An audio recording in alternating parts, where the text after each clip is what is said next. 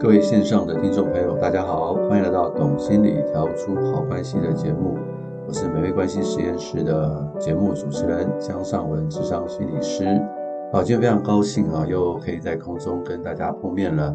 啊，我们今天分享的主题啊，是跟我前两集分享的主题是有关的。我们前两集都一直在讲关于情绪的部分。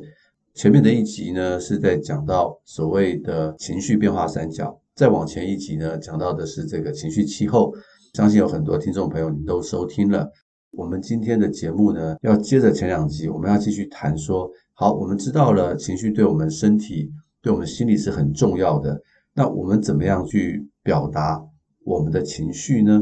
啊，很多的研究告诉我们说，一个人哈是否会表达情绪哈，是出于他的习惯啊、惯性，或者是他的选择。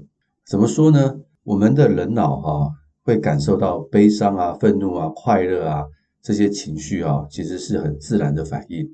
从演化的角度来看的话，大家要去理解，之所以人类会有情绪，这个情绪是用来做什么的呢？这个情绪就是就是要让我们有最好的生存的机制，也就是在面临危险的时候，我们可以做出最好的反应。啊，大家应该有听过吧？就是当我们人类哈碰到压力或危险的时候，最原始的两种反应就是打或逃。打能够打得过，当然就打啊；那打不过就赶快逃啊！啊，再不行就装死。所以这个是我们身体的自然反应。但我们的情绪也是啊，我们的情绪高涨也可以把敌人给吓跑，对不对？啊，假如我们觉得打不过别人，我们开始很难过、很害怕，哎，可能对方看到我们这个样子就放了我们。所以情绪的表达，哈，其实也是生存的一部分呢。在人类的演化历史中啊，也是有很重要的发挥作用。当我们有快乐的情绪，我们感染到别人的时候，别人会觉得我们是好朋友，是好麻吉，就容易跟我们合作。那容易合作的话呢，我们就更能够去对抗这个外界的环境。所以情绪对我们来讲，是一个人啊能够生存下去很重要的部分。因此呢，假如今天，一个人他不会表达情绪的话，但是还是要活下来啊。他情绪压抑，但他还要活下来，那他怎么办？他就会用别的方式啊去表达他的那种战斗力啊，他的打或者是逃的反应就会更加的明显。这就说明了哈，有一些人他不太会表达他的悲伤的情绪、难过的情绪，常常可能就会用这种骂人、愤怒、生气的情绪来代替刚刚说的悲伤的情绪。为什么？他转化了。他为什么转化？他就用打或逃的方式呢去表达，然后要不然就是生气，要不然就是哭泣啊。你可以看到中国人很多时候在表达情绪，大概就是这两种，就比较不会有其他的方式。那其实这就是我们典型的打或逃的方式在表达情绪。所以一个人哈没有办法表达自身情绪的时候，是非常伤害的一件事情。所以哈这边的听众啊，我真的鼓励你啊。我们开始明白情绪对我们是非常重要的一件事情的话，我们真的要多多表达自身的情绪。像我们身边的人不太会表达情绪哈，你真的可以请他去听这几集的节目，让他知道表达情绪是一件很重要的事情。然后呢，也鼓励他可以去表达情绪。呃，根据很多的研究哈，有哪一些人呢不容易去表达情绪呢？一个是孤独的人，孤独的人呢很难表达情绪，所以他们孤独。为什么他们怕表达之后会怕被伤害？还有另外一种就是属于这种逃避型依附关系的人呢，他们也不喜欢表达情绪。为什么？他们要跟别人保持一种距离，或者是呢，他在情感忽视中呢成长起来的人呢，他认为表达情绪没有用，要解决事情就是做事情，表达情绪是没有用的。或者是在一些暴力环境下长大的孩子，他们认为表达情绪是很危险的。他们很会察言观色，但他们会不敢面露表情，因为他们很紧张、很害怕。那当然呢，还有一些人呢，他们没有办法很清楚地表达他自己的情绪，因为他们对情绪的认识啊很少。那还有另外一种人，就比较偏向于那种自闭症或者是亚斯伯格的人呢。你问他们他们的感受是什么，他们会用事件来回答你。情绪这个字眼呢，在他们的大脑当中是缺乏的。这就是有一点是天生的啊，不代表他们不能表达情绪，但是他们可能没有那么快的反应去表达情绪。所以像一些亚斯伯格的人呢，常常也是如此啊。在我的智商经验当中哈，我常常会跟伴侣做智商。呃，有一大票的伴侣来智商的时候，你就会发现呢，他们其中一个人呢，就是属于亚斯伯格。那另外一方呢，就觉得很受伤。为什么呢？沟通不良，然后呢，就会觉得是鸡同鸭讲。那假如先生是雅斯伯格的话，非常的理性，太太跟他讲什么呢？他听不太懂，然后他就会用事情呢去回答他。所以呢，就会搞得夫妻两个人的关系呢很紧张，沟通也不良。那长期下来呢，先生也困扰在他自己的情绪当中。不是说他没有情绪，而是他不会表达。那太太呢就没有办法被先生同理，那这个婚姻的关系就会很痛苦、很紧张。所以两个人是住在一起，但是心却不能连心。啊、所以我常常在协助这样的一个个案啊，那真的是有点困难。啊，但是不代表他们不能改变，只要愿意去改变，愿意去学习表达情绪，其实还是可以有很好的关系的。很多人会说，哈，这个情绪说了有什么用？能够解决事情吗？做事情比较快吧？情绪说了有没有用？啊，不一定啊，要看是什么事情，看你要跟谁说。呃，有些人呢，当他能够听到你的情绪的表达的时候，他会觉得跟你有连接，他会同理到你的感受。那很多时候，人跟人之间在这种同理的感受之下，哎，情感就连接了。当然呢，假如你被老板骂、被老师骂、工作中的挫折，你回来表达你的情绪，跟你的老公讲啊，跟你的太太讲啊，他们可以倾听。但是当然呢，对你的工作来讲，可能没什么太大的用处。但是对你的身心健康，确实有很大的帮助。假如家里面有一个人可以让你去倾诉的话，这些情绪的包袱。就不用压抑在内心世界当中，就可以把它丢出来。其实这对我们身心健康是很好的。呃，我有一些个案呢，他们就是这种妇女的忧郁症。怎么说哈？就是他们长期呢在家里面呢是做那种讨好的一种角色，尤其有些妈妈，然后先生呢会不断的指责她，可是她为了孩子呢就忍耐下来，不太去跟先生计较，希望这个家庭的气氛是好的，所以她常常是讨好啊、妥协啊。但是这种长期累积的委屈的情绪，哈，在心里面一直无法消除。那直到呢，孩子离家了，没有办法，也不用把焦点放在孩子身上了。诶，这个时候那种内心的委屈、悲伤、常年的不舒服的情绪，就突然的大爆发。很多妇女啊，在孩子呢离开以后啊，空巢期的时候就开始得到忧郁症。在我的个案当中，就有很多的妇女是这个样。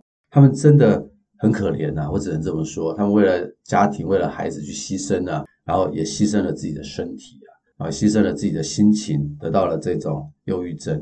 所以很多时候哈，我们很小心，不要以为说啊，情绪压抑要让时间去消化它，其实是不会的。它只是压在一个很深的地方，等到没办法再压的时候，它就会如火山爆发。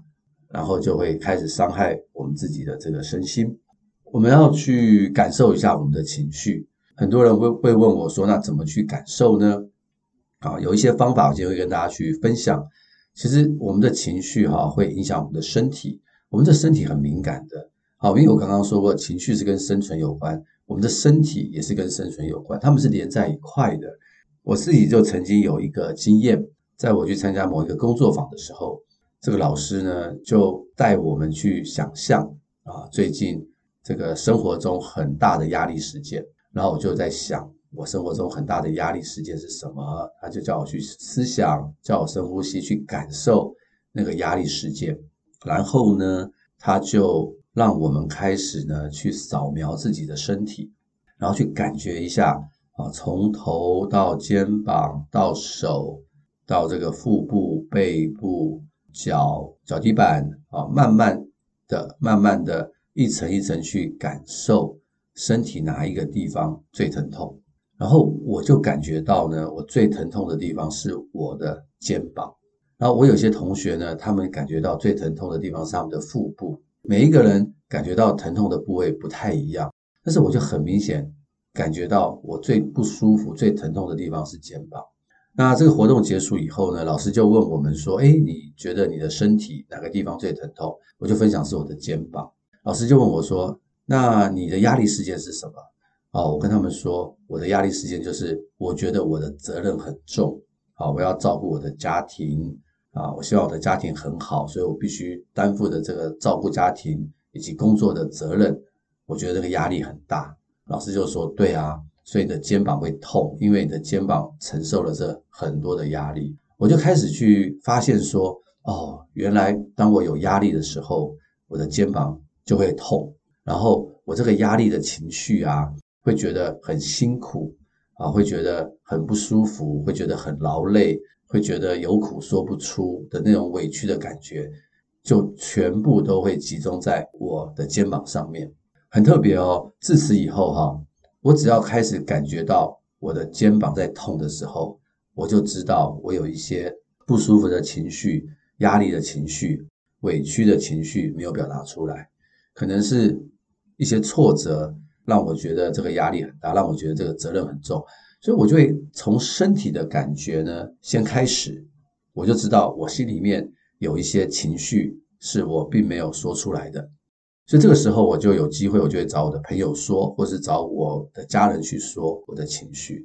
所以我们可以透过身体的感觉啊，去感受我们的情绪啊，这是一个内在的觉察的一个方式。譬如说哈，当你害怕的时候。通常你身体会有什么反应呢？你可能会感觉到心跳加速、呼吸急促，甚至有一些人的胃就会不舒服了。好像我以前常常上台演讲，我很奇怪哈，我上台演讲之前哈，我都会想吐，我也觉得奇怪，我也没吃什么东西，我后来才知道是因为压力和紧张。当你悲伤的时候，你可能会觉得身体哪个地方会有感觉呢？很多人悲伤的时候哈，胸口会觉得非常的重。全身是无力的感觉啊，这个也就是很多忧郁的症状。所以人悲伤的时候会觉得身体很重，全身无力，会很想要睡觉，好累哦。当你生气的时候会发生什么事情呢？你可能会觉得这个双手握紧，全身紧绷，然后很想打人，然后胸口好像有这种力量要冲出来。对，这就是一种愤怒的感觉。当你开心的时候，你会有什么感觉呢？你可能会觉得哇，身体很轻啊，心头很软啊，很快乐啊，很舒服啊，哇，这个世界太美好了，身体很轻松，这就是开心喜悦的感觉。呃，很多人呢，他其实有肠燥症。什么肠燥症？就是你很容易拉肚子，或者是你很容易便秘啊，一段时间，这叫做肠燥症。肠燥症通常跟什么东西有关？跟这个自律神经失调有关，也就是我们说的焦虑症是有关的。很多肠燥症的人呢，都跑去看这个肠胃科，可是吃药呢，怎么吃都吃不好。我就有几个个案就是这个样子，我就建议他们去看身心科。身心科医生一听就知道他是焦虑，马上开抗焦虑的药物给他吃，然后呢，他就没有肠躁症。肠躁症反映出来的是我们心里面很紧张、很焦虑，所以大家可以去想一想哈，就像我刚刚所说的那个方式，或许你可以找一个安静的地方。让自己深呼吸几次，然后让自己的心呢可以平静下来，然后去感受一下最近的情绪，然后去感觉一下这个情绪跟身体的连接到底是什么。假如你说，哎，我怎么样都感觉不到我的情绪，哈，也没关系，因为我们可能不习惯。但这个练习是一个很好的内在觉察的一个练习啊，在我们这个节目啊的第三十二集。有一个正念练习身体扫描的音档，我真的非常的鼓励大家可以去听听看。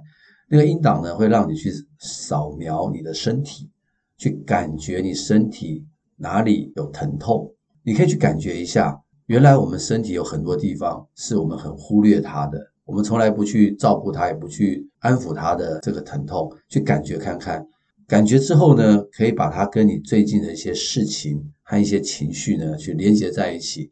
久了以后，我们就可以透过我们身体的感受去觉察我们的情绪，这是一个很好的练习。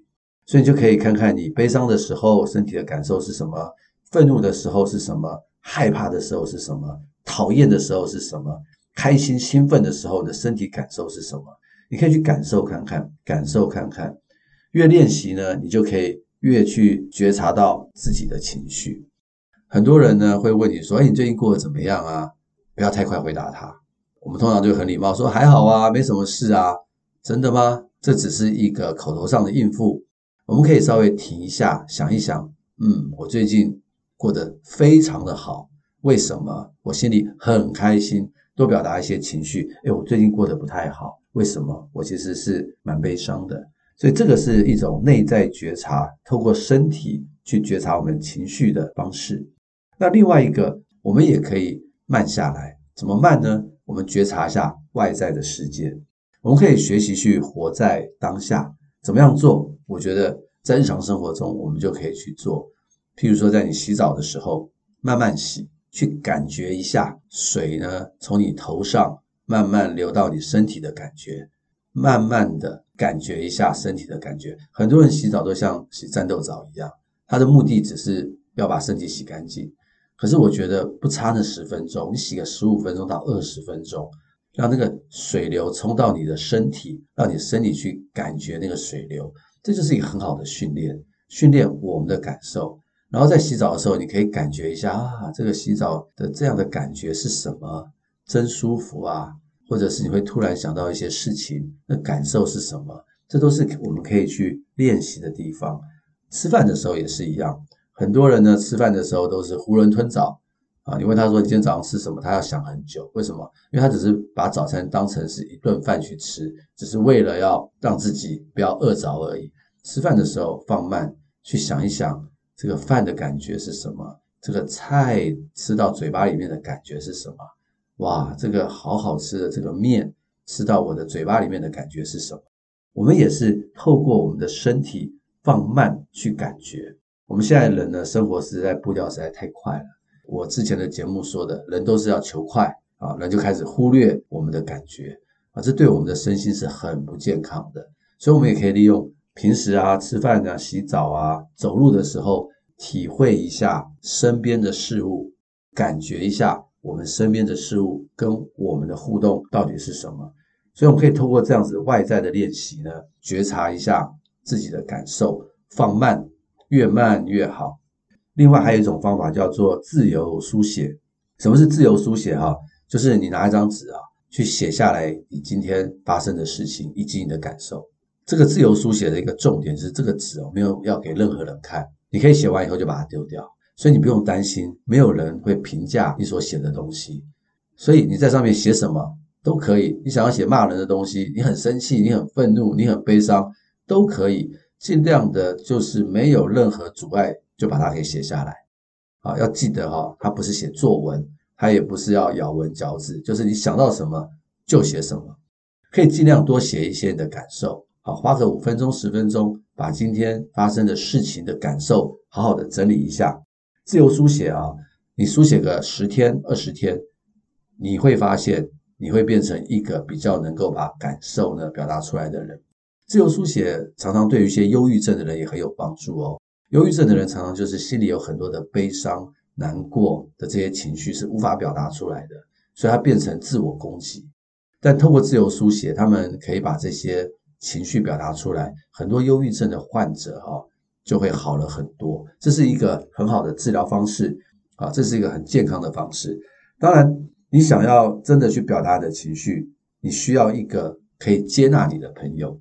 所以自由书写写完以后，假如你不介意的话，你可以分享给你另外一个可以接纳你的朋友听。写完以后可以分享出来是一件很好的事情。那这个接纳你的朋友呢，他不会对你的情绪有任何的评价，不管是好的坏的，他都能够去听啊，都能够去听。这是一件很重要的事情。所以你要找一个能够接纳你的朋友，能够让你能够去好好的去跟他说。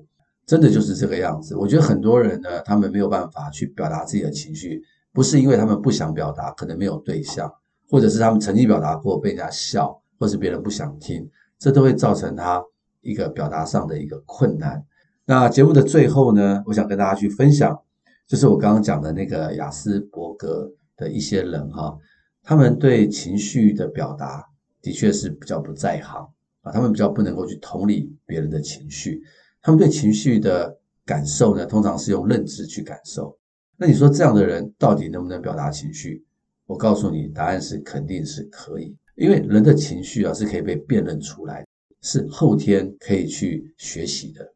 亚斯伯格症的人呢，他们未必可以第一时间很快的去表达他们的情绪，可是假如他们愿意去消化，啊，愿意去开始去体会自己内心的情绪，然后呢，他们愿意把他们的情绪呢拿张纸啊，慢慢的去整理和写出来的话，他未必当场可以跟你表达，之后的几天他可以去跟你去表达他的情绪，他们可以经过学习去表达。所以我想跟大家去分享这样的一个例子啊，就是在我的个案当中，有一些人他们就是亚斯伯格的状况，他们也很困扰，觉得说没有办法很清楚的表达自己的情绪，跟他的伴侣去互动。我通常都会鼓励他们看看书啊。